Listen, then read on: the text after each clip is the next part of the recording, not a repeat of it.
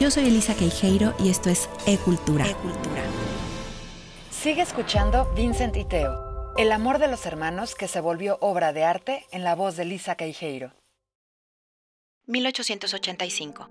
El cuadro Los comedores de papa llega a la galería de Teo. La pintura de Van Gogh plasma las entrañas de los más pobres. Su genialidad se asoma, pero su paleta oscura se aleja de lo que le gusta a la gente en ese momento. Ven a París, le escribe Teo. Tienes que conocer a Monet. En Francia, los impresionistas rompían todas las reglas. Se salían de los estudios, pintaban en las calles, absorbían la luz, la multiplicaban en colores y trazos que eran puntos y manchas que hacían figuras. Vincent se enamoró de su propuesta, los admira, se adentra en la vida de Montmartre, los quiere como amigos. Ellos se burlan un poco del exagerado holandés que los critica por sus fiestas. Él tiene en sus venas la cultura protestante del esfuerzo. No para. Tira entonces los colores grises. Toulouse-Lautrec le dice, vete al sur, mi hermano. Ahí el color es vida.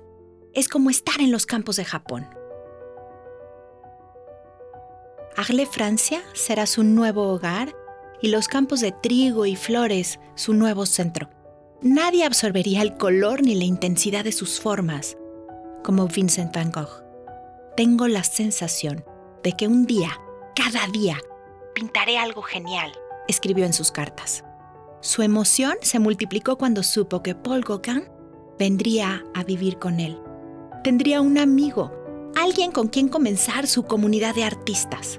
Le llenó su habitación, en la famosa Casa Amarilla, de cuadros con girasoles. Paul ya era reconocido, así como egocéntrico, carismático y un adúltero empedernido. Nunca fue su idea ir a vivir con Vincent. Theo le pagó una pensión a cambio de compañía para su hermano. Sus crisis emocionales le habían sido evidentes en París. Le preocupaba su salud mental, su soledad. 22 de diciembre de 1888. Paul y Vincent discuten de nuevo. Gauguin ya había escrito a sus amigos que no podía más con Van Gogh y sus desequilibradas exageraciones. Se comenzaba a escuchar, está loco. Lo pintó en un cuadro, así, desquiciado, pintando por supuesto girasoles. Vincent lo vio, se vio en el cuadro, y el dolor, rabia y decepción le partieron el corazón. Sí soy yo, dijo, pero enloquecido. Eso comenzó la discusión que terminaría en una violenta amenaza de su parte. 23 de diciembre de 1888. Vincent recibe una carta. Su hermano se casa. Está feliz. Ella se llama Joanna Wonger, es pianista y trabaja en la biblioteca del British Museum. Para la mente atormentada de Vincent, no caben dos amores en un mismo corazón. Si su hermano amaba a Joanna, lo abandonaría a él. Gauguin le anuncia que se va. Dos rechazos en un mismo día lo dejaron devastado. Toma una navaja de afeitar y se mutila la oreja izquierda. Ensangrentada, la envuelve en un trozo de papel tipo periódico, sale de la casa amarilla, se dirige al burdel que acostumbraba, pide por Rachel y le entrega el paquete. Toma esto, cuídalo, es algo mío para ti. Esas fueron las palabras de Vincent a Rachel, que en realidad hoy sabemos que se llamaba Gabriel y que no era una prostituta, sino la chica de la limpieza del burdel, y que Van Gogh no la amaba, era solo su amiga, por la que tenía una profunda compasión debido a lo que ella también había sufrido tiempo atrás. Era una ofrenda, como la de un toro muerto en la plaza después de dar la mejor de sus batallas. Fue Bernadette Murphy quien comprobó en el 2016 que Gauguin no le cortó la oreja a Vincent con un sable como algunos presupusieron. También entregó la evidencia al Museo Van Gogh que no solo se mutiló el lóbulo, sino que fue la oreja completa.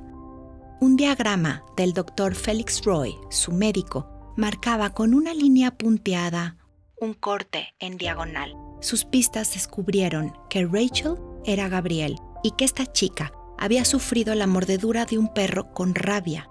Eso la enfermó y la dejó marcada después de las curaciones. Era la encargada de la limpieza de todos los sitios que frecuentaba Vincent en Arlé. Eran amigos. El pueblo de Arlé firmó una petición. Pedían que Vincent van Gogh se internara. Después de los brotes de locura, el joven pintor entraba en calma y culpa. Él mismo pidió a Theo que lo internaran.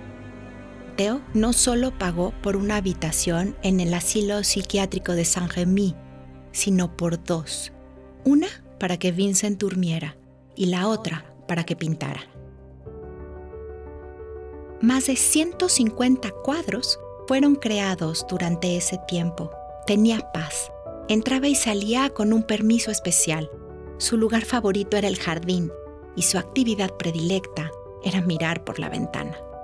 La noche estrellada, el cuadro que le ha dado la vuelta al mundo, asombrando con sus tonos azules y remolinos de luz, fue el resultado de un largo día de plática con Theo cuando éste lo visitó.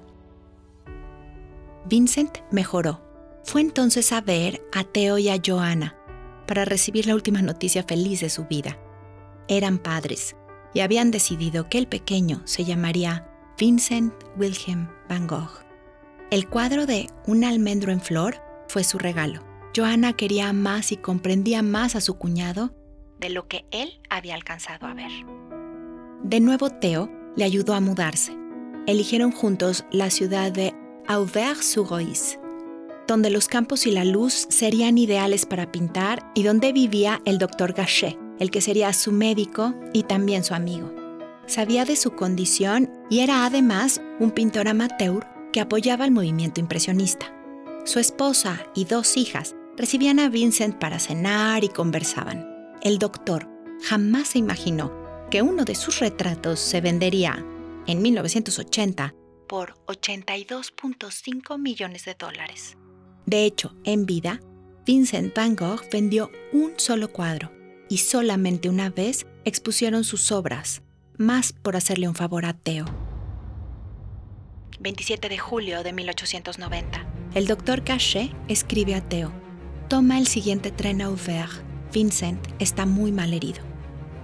Hasta el año 2011, la versión de la muerte de Vincent van Gogh era una intento de suicidio por un disparo en el pecho.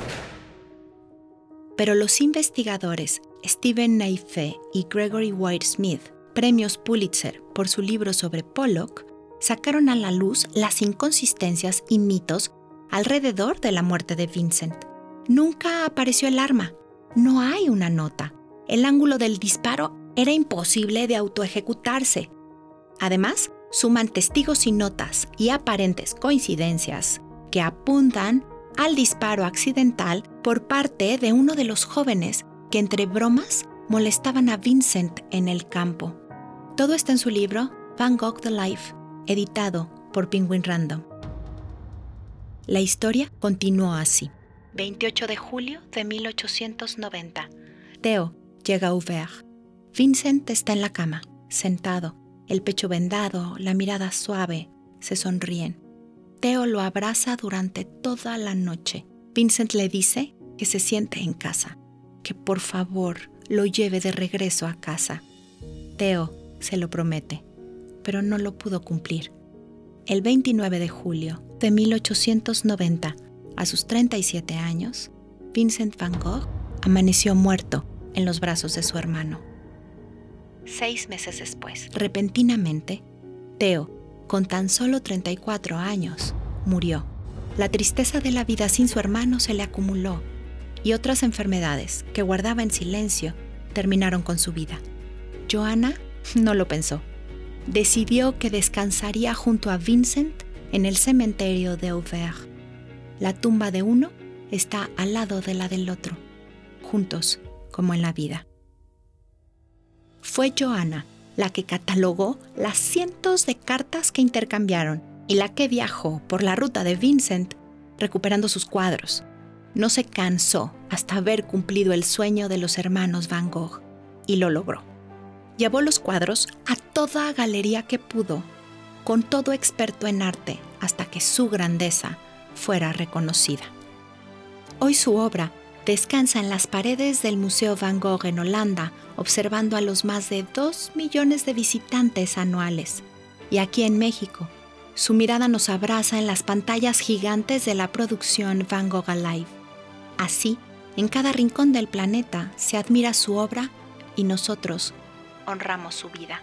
Es uno de los grandes maestros del arte, pero detrás de esta historia y sus trazos multicolor hay una razón de vida, un aliento que le permitió existir. Y ese fue el amor incondicional de su hermano, quien pudo ver lo que nadie más, la fe absoluta que se tenían ambos. Eso es para mí hoy su máximo legado.